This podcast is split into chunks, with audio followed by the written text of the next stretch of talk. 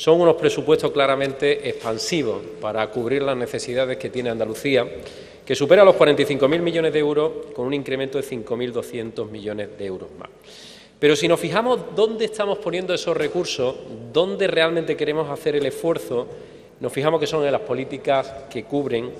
eh, la vulnerabilidad de los ciudadanos, de los servicios públicos más esenciales y más fundamentales para los andaluces.